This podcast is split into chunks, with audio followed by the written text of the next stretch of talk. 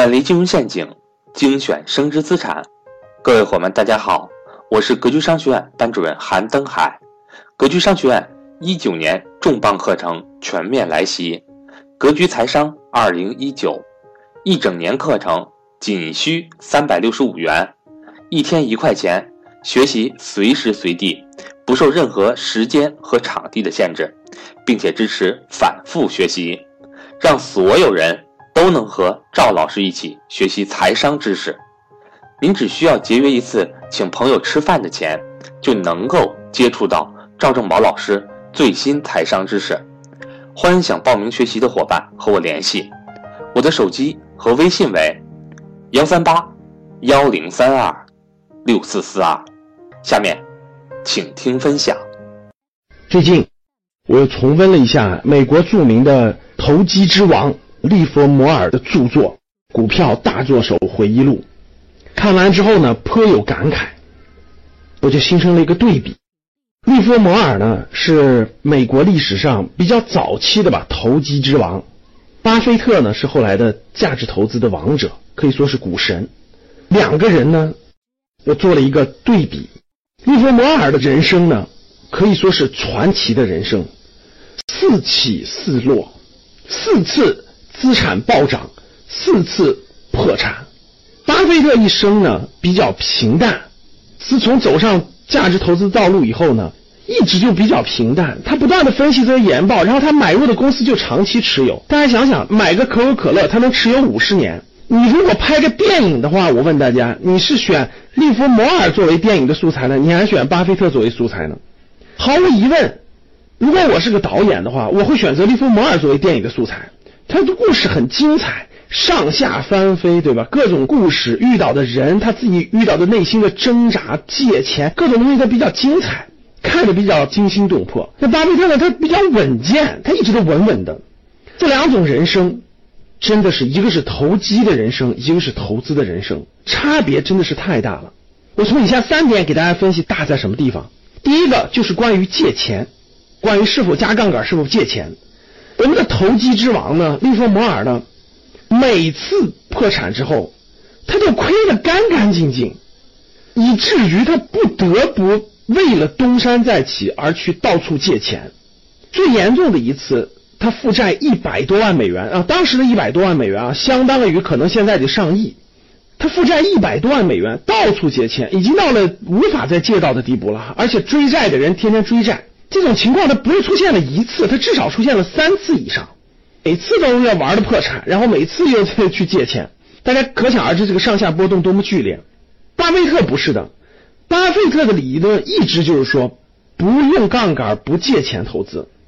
巴菲特没有借钱，为什么有这么多的本金呢？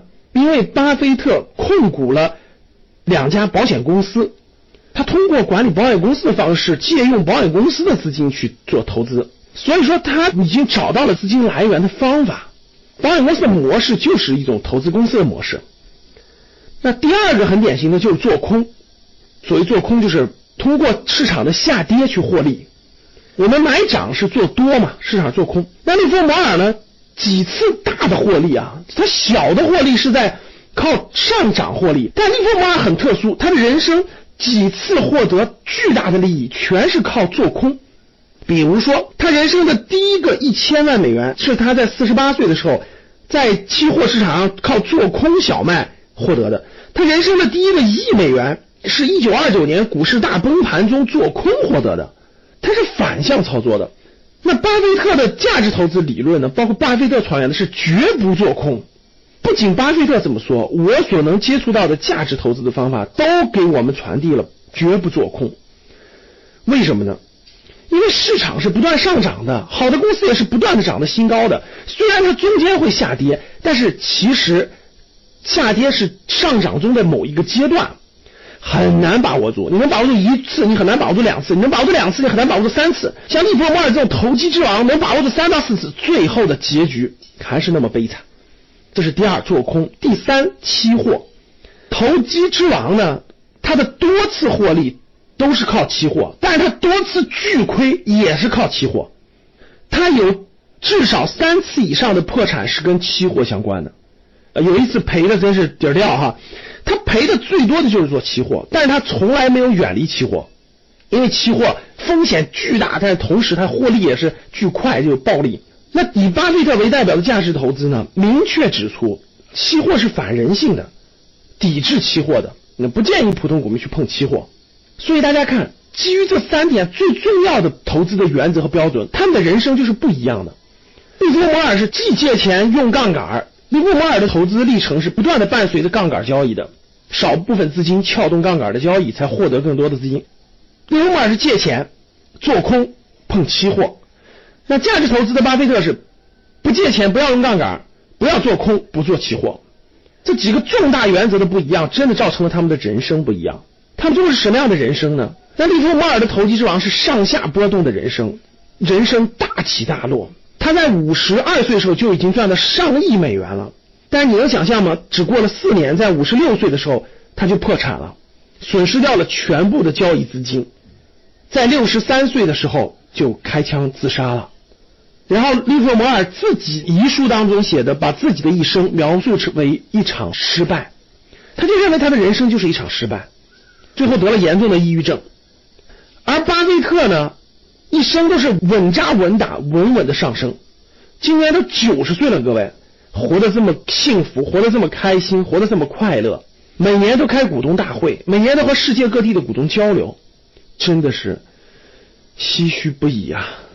不同的投资原则带来了不同的投资人生。当然了，利弗摩尔所处的时代比巴菲特早了五十年，也许在那个时代。投机可能就是王道，就是主流。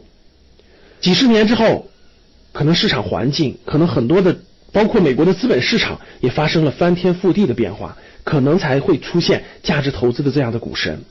但是无论如何，我们打算把谁作为我们投资的榜样呢？打算去走谁的人生之路呢？就是值得我们认真思考的。